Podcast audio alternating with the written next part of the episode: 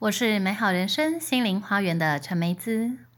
你现在收听的是《花园聊心事》，让我们一起线上聊聊心。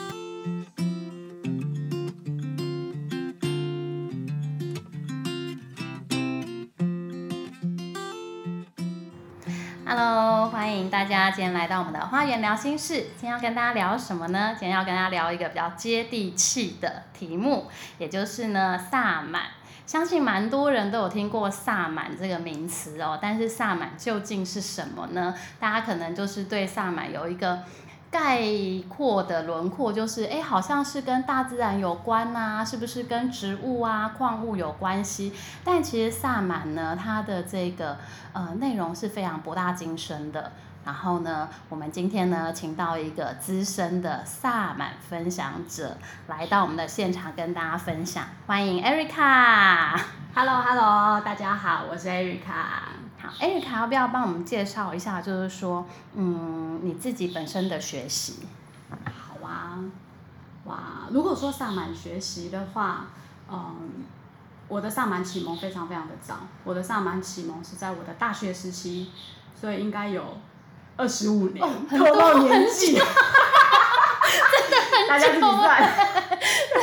因为我跟艾瑞卡认识，其实是因为我们是之前是公安公司的同事，哎，大概也有十五六年前了。十五六年，对对对然后当时其实就是说，因为公关公司其实是还蛮卖干的，然后也比较就是很物质。因为他就是办理的这一些活动等等，其实就是为了要行销一些物质的商品嘛。那后来我跟艾瑞卡分别都离开了这个行业之后，就很巧的在 FB 上面发现，哎，我们两个都有接触类似的，真的，真的 超级巧，真的。然后就觉得，哎，怎么这么巧？然后慢慢就又有开始联系。那后来艾瑞卡他在这个萨满的学习上面呢是非常的深入，所以刚好我们在做这集 Podcast，我就想到说，可以请艾瑞卡来跟我们分享这个题目哦。哎，那艾瑞卡，你当初在大学这个接触萨满的契机是什么？嗯，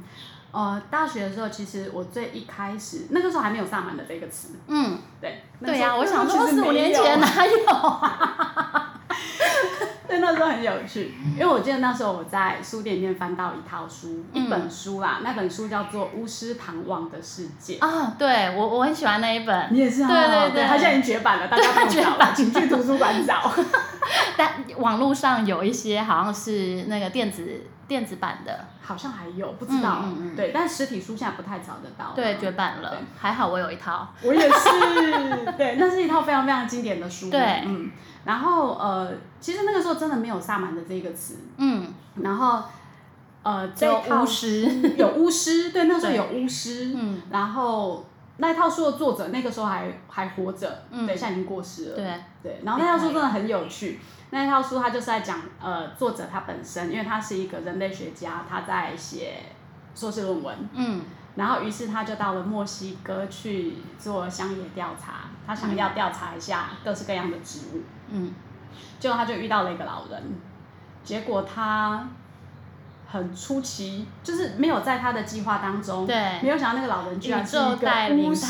对，去见到了一个巫师之后，开启他巫师学习的旅程。对，没错，所以他真的很好玩，他就被诱骗了啦，诱骗成为巫师的学徒。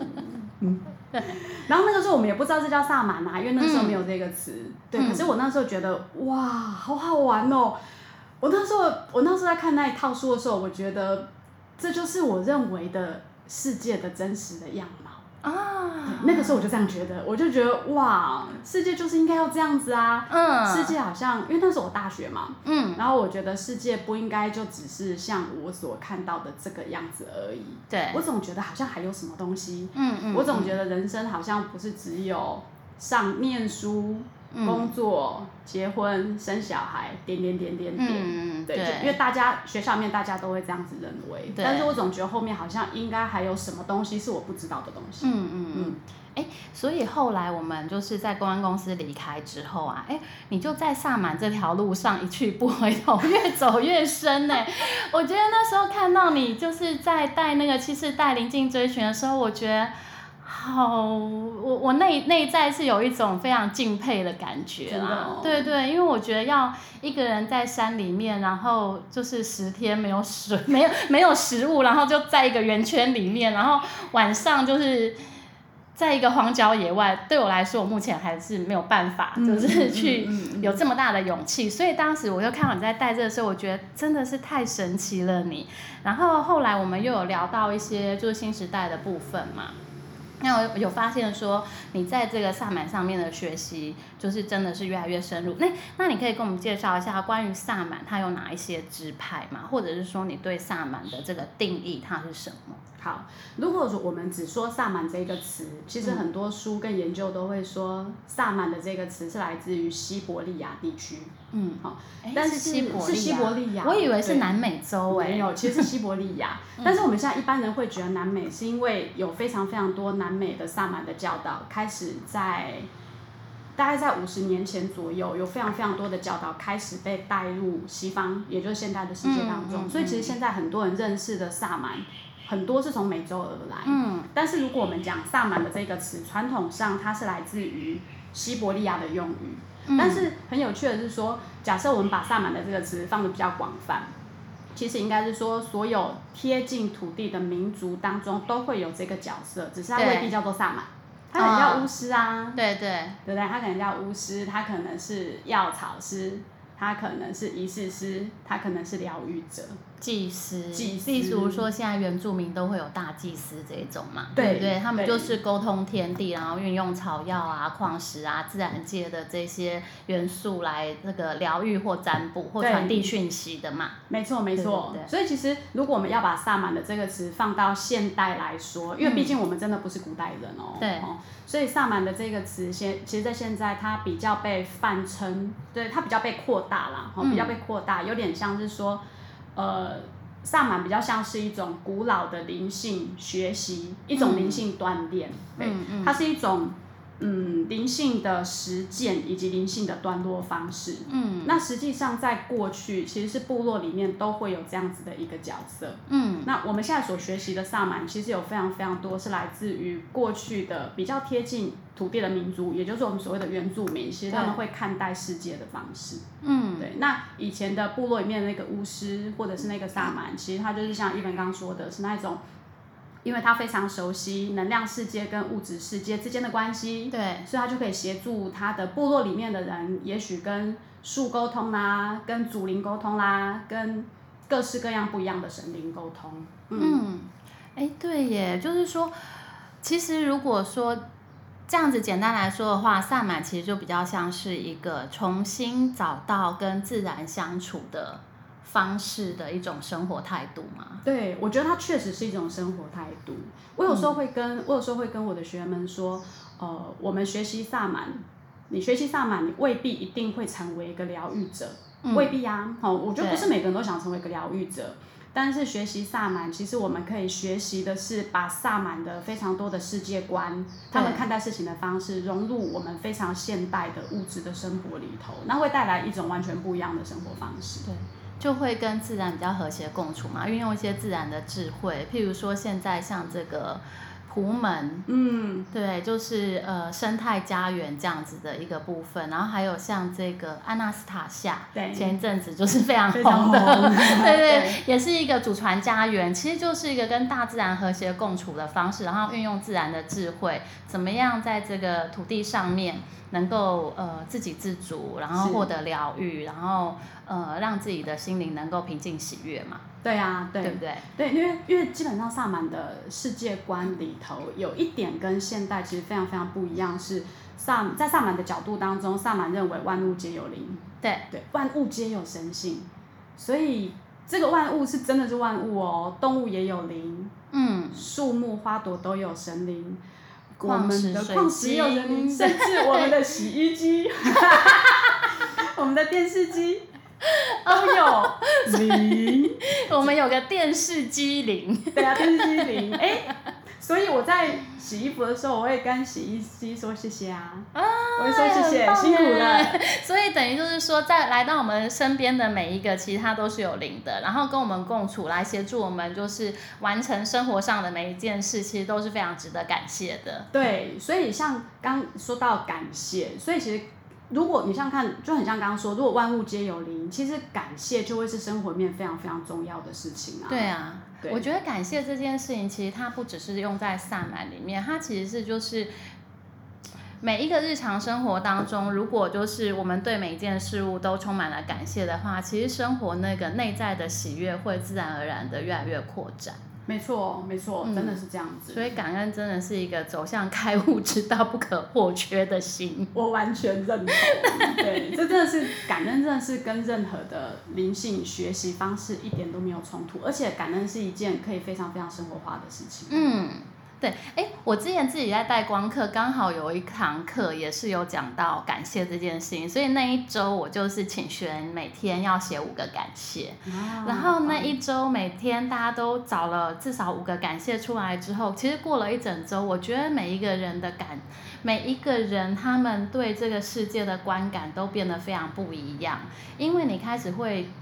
会就是觉察到说，生活当中不是只有就是受到帮助的时候你才需要，就是具体有形式的帮助才需要感谢，而是你即使看到了。呃，一颗星星非常闪耀，你觉得心中很美好，你可以感谢这颗星星。一阵风，天气很炎热，一阵风吹过你，你也会觉得说，哇，这阵风好棒，然后感谢这阵风。对，甚至你走在路上看到一个人扶老太太过马路，你内在也有一种感动，你也可以感谢这个人，就是带给你这一瞬间片刻的感动，然后突然你就觉得说，哎，这个世界上美好的事情变得很多。，对，真的是这样子。对所以感谢它很像是一个出发点，嗯对嗯嗯，所以其实感谢，然后把世界上面的万物看成是跟我们人类相同的、同样重要的平等的存在。其实这件事情是萨满的学习当中非常非常重要的实践。对我们视万物皆平等，然后我们也是万物皆有灵。嗯，好棒哦，就是一个和谐相处，每个人都是平等的这个零，对不对？对，所以你可以你可以看，因为这样子的方式其实会跟现代的很多的教导其实不太相同啊。嗯，对，因为毕竟我们是生活在一个物质的世界当中，我们是是有我们是有阶级架构的，在社会当中。嗯嗯嗯，哎，那再回到萨满，因为萨满其实是跟大自然连接，所以譬如说跟植物沟通啦，跟矿物沟通啦，然后还有这个动物也会带给我们那个力量嘛，对对不对？所以在这个大自然的物质界当中，每一个灵都可能能够跟我们连接，都能够带给我们力量。那萨满的其实它的支派好像也蛮多，就是有些人他是专精，就是跟植物做连接啊、草药啊等等的；有些人他就是跟矿物的连接比较深，会带给我们一些矿石的能量疗愈或者是讯息。你自己这个部分主要是在哪一个部分？好，我们来讲萨满支派。其实萨满不太会讲支派，嗯萨满比较是因为我们学习不同地区的萨满而有不一样的做法。哦。所以像刚刚提到，像例如说动物啊、矿石啊、草药啊，对，其实我们会说他们都是萨满会这样说，会说他们都是我们的盟友，他们是我们的力量盟友。哦，力量盟友，哎，好棒，我喜欢这个词。对啊，所以你看，例如说，有时候我们会说我们会跟力量动物一起工作，对。我们会跟水晶一起工作，对，我们可能会运用一些草药，嗯，对，草药有各式各样不一样的做法哦。对。对，然后他们都是，当我们跟他们一起工作的时候，我们是跟他们力量一起合作，我们是跟他们力量合一。哦，嗯，那但是在不一样的地区，就会因为那个地区的属性，所以可能会跟某一种特定的盟友会有更亲近的、更亲近的做法。嗯，像现在就是亚马逊里面有非常多的植物嘛，所以在那边他们就会比较广泛的使用草药。没错，然后像例如说像呃秘鲁的山脉地区，因为是山脉啊，所以他们就会跟石头，石头哦对石矿头物矿物，然后跟嗯，土地对，跟土地，火对，那也是一个火的传承，对所以他们就会比较。有比较多的力量的盟友，比较是来自于大地，就比较不是水，哦，哦，所以如果靠近水的民族，可能就会就是跟水有比较多的合作。对，没有错，海洋吗海洋就在他们的生活当中啊。夏威夷吗？对，所以。哎，你还没有学过夏威夷耶，哦好想知道夏威夷不知道会怎样。火山加水海洋。有可能啊，所以其实萨满是非常非常，它真的是力量盟友的工作是非常非常生活化的吼。但是、嗯但是同时，萨满也萨满一定跟力量盟友一起工作。哦，所以其实它比较是一个因地制宜。譬如说，在我这个地区里面，然后我的这个自然界的盟友是哪一些？因为我就是跟他比较亲近，所以呢，我可能就是跟他连接，跟跟他合作就会比较多。对，会比较多。那反而是像例如说像动物，因为到处都有动物啊，对只是动物的类型不太相同嘛，所以在各个地区所认为尊崇尊称为神圣的动物，可能就会不太一样，嗯嗯因为他们会跟不一样的动物会有更多不一样的、哦就像我们的台湾族可能就是百步蛇，百步蛇，对，嗯它就不是蟒蛇？对，对啊，它跟地区性有关。好，所以难怪就是说药轮就会有四方的元素跟四方不同的动物，没错，对不对没错。哦，原来是这个样子。呃，我自己的萨满的学习传承，主要是来自于南美的安第斯山脉，嗯也就是像所谓的秘鲁，就它的主要，它的主要是秘鲁。嗯那有时候为了要让大家比较容易懂，我们就会说它是印加萨满，嗯对，因为它是以前的印加王国的所在。对，嗯对那印加王国以前的首都其实是现在的秘鲁首都库斯科，库斯科。哎，那跟那个玛雅一样吗？玛雅更早，玛雅对他们的他们的年份有点不太相同。对，嗯玛雅其实比印加印加帝国的时期来的更早，早了大概一千年，如果没有记错的话。嗯，因为现在感觉好像玛雅又有跟外星比较 连接，不知是啊道，我觉得他们都是外星人啊。对啊，但是确实，因为像中南美洲那边是其实有三个非常非常重要的古文明嘛，嗯。一个是玛雅，嗯。然后一个是印加，然后一个是阿兹提克。哦，对，阿兹提克也在中美洲。嗯。所以所以才会说，现在感觉有很多很很很多的古代的智慧或是文明，其实很多的知知识会是从中南美洲那边过来啦，嗯就开始从那个地方被传播出来。对，好像是因为现在进水平纪元是一个阴性能量，然后在这个中南美洲那边的能量比较是属于这个水平纪元新的教导，所以这一些过去古老的知识跟智慧，在这个年代慢慢又被重新挖掘出来。对，没有错，它就是水平世纪会碰到的状况。所以其实阴性的力量确实是接下来的几百年里面，整个世界会逐渐、逐渐不断的被人们所重视，就是内内敛的心灵层面的。对，对，哎，可是我自己的感觉啊，因为我觉得萨满他感觉对我而言，我感觉他是一个非常 strong、非常有 power 的一一种能量或者是教导，然后、呃而且它是就是显化跟物质连接比较深的，但对于这种物质显化的，我之前自己的想法，我觉得它比较是属于阳性能量，可是反而在这个教导里面，它是属于阴性能量、哎这个部分是怎么？你的看法是怎么、哦怎么解释？我先讲阴，我先讲阴性跟阳性的部分，嗯。应该是说，呃，我从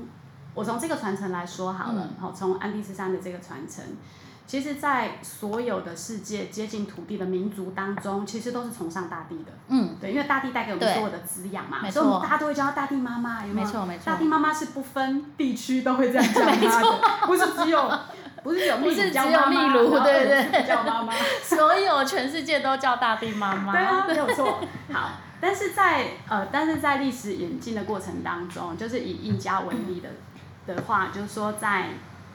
呃西班牙人入侵之后，因为他们带了天主教，哦，对，所以其实有非常非常多的传教士，因为到达了南美洲，于是开始征服了那块土地嘛。嗯，所以在那个时候开始，这些信奉土地的、信奉万物皆有灵的民族，他们开始、就开始被打压。对，被打压。对，所以在南美那边，其实他们就开始移到山上去了，他们开始把自己藏匿起来了。嗯嗯，对，所以像阿兹提克那个时候，其实也是被西班西班牙人征服所毁灭掉的。对，对，所以他们带来的其实是一种非常的阳性、扩张、理智、哦各式各样的力量。他们其实不是崇尚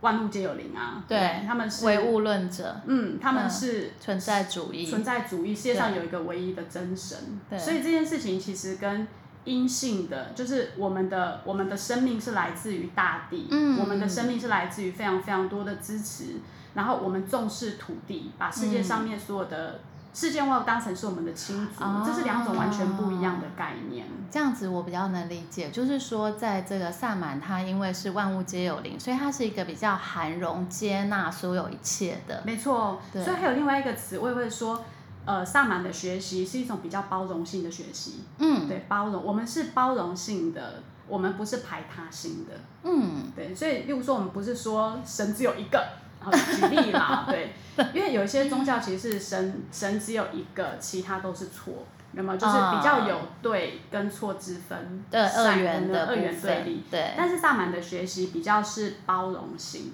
对、嗯我们包我们包容一切的状态都在其中，所以萨满也不会说什么叫做好能量，什么叫做坏能量。在萨满的观点里面，我们会说世界上有轻盈的能量，有沉重的能量。嗯，轻盈、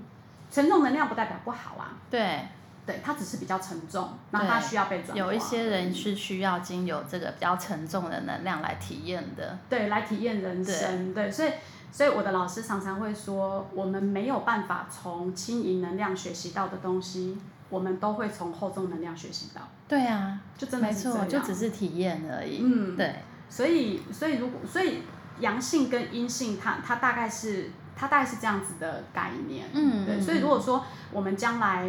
整个世界要走向是一个比较以阴性主导的世界，其实它代表其实我们可以有更多的机会去学习到更为包容性的，嗯，对，更为包容性、更开放，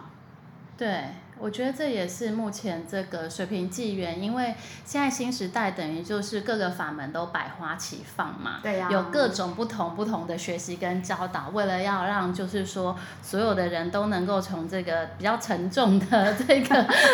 厚重的能量当中呢，快速的进入这个比较轻盈的这个部分。嗯，对，所以变成说，呃，有点像这个孔子有教无类哦，就是各种人要因材施，应该说因材施教，对，对因材施教，每一个人有适合的，对对对对对。哎，那像这样子的话，我知道你最近都有在就是推广一个呃萨满的英雄之旅，那可以跟我们介绍一下这个英雄之旅，然后是什么样子的内容？好啊，嗯，呃，英雄之旅，呃，英雄之旅是我目前正在开的萨满的基础课程。嗯。对，那因为其实现在真的有很多人对于萨满是有兴趣的，对，但是他们不知道上满到底是什么，嗯。所以这一这个系列这个单元的设计，它全部有八堂的线上课。嗯，都是对我觉得线上的，很棒哎。我觉得很棒，对我好喜欢线上课哦。对，但这件 这件事情完全是大林的安排，因为其实他一开始是现场课，对，但是因为刚好是疫疫情。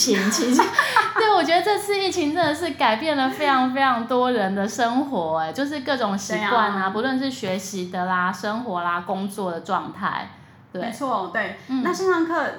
他被改成线上课之后，因为课程做了很大的调整，那反而开了一个很好的契机，是因为你想想看啊，有很多的世界观，嗯其实世界观需要体验跟锻炼。嗯老实说，世界观是当一个哲学没有被体验的时候，其实它有点像是，就是我很像我们在书上就只是看过而已了。嗯但是因为是线上课的关系，所以当你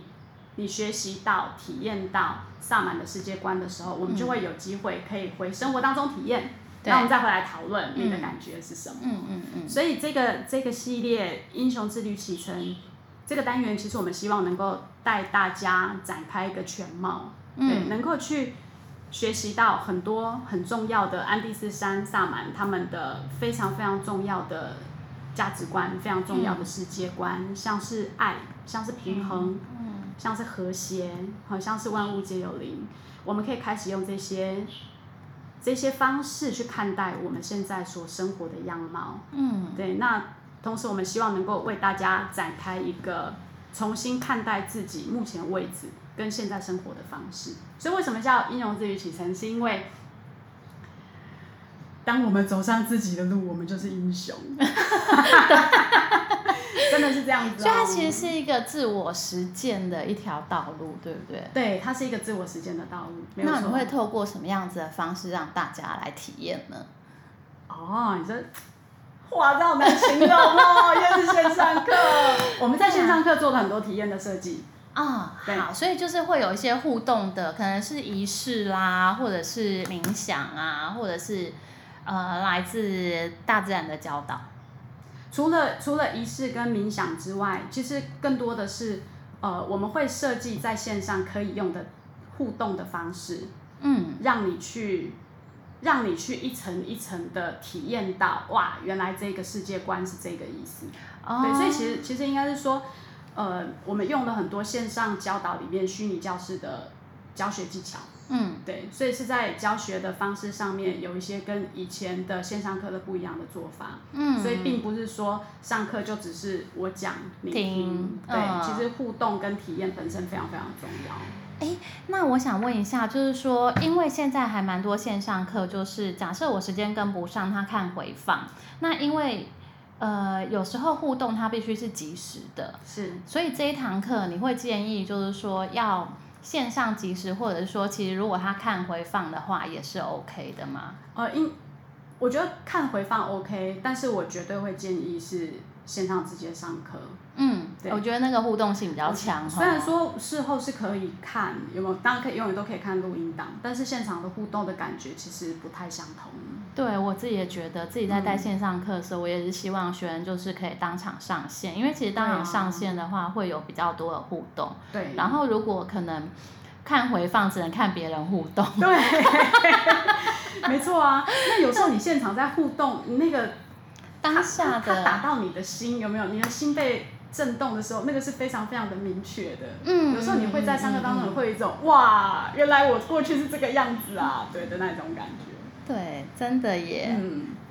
哎、那像这样子英雄之旅啊，一堂是一一期是八堂课嘛？一起是八堂课。对，那你下一次的开课时间会是什么时候？下一次的开课时间会是在十二月二十九号，礼拜三晚上。哦，哎、那很快啊！大家如果说对萨满有兴趣的话，就可以来参加这个十二月二十九号礼拜三晚上的这个英雄之旅的萨满旅程咯。没错，欢迎哦，欢迎大家来参加。我觉得学习萨满真的是一个会为我们的生命带来非常非常宽广视角的灵性学习。对，我相信，而且因为我对 Erica 已经，我们已经认识十五六年了，我一路看到她现在这样子走过来，然后呢，看到她就是说非常接地的在呃学习跟分享，然后在这个萨满的这条路上呢，其实他也给我蛮多的建议跟这个教导哦，所以蛮推荐他的课。大家如果想要就是借由呃接触自然。然后呢，跟这个大地有更多的连接，借由这个物质世界的连接，嗯然后来开启自己这个内在更落地、更落实在生活当中的话，萨满会是一条非常棒的学习的旅程，没错，推荐给大家。欢迎大家，欢迎大家一起来学习萨满。对，非常感谢艾瑞卡今天来到现场，跟我们分享这个萨满的英雄之旅，还有关于萨满的学习。谢谢艾瑞卡，谢谢谢谢大家。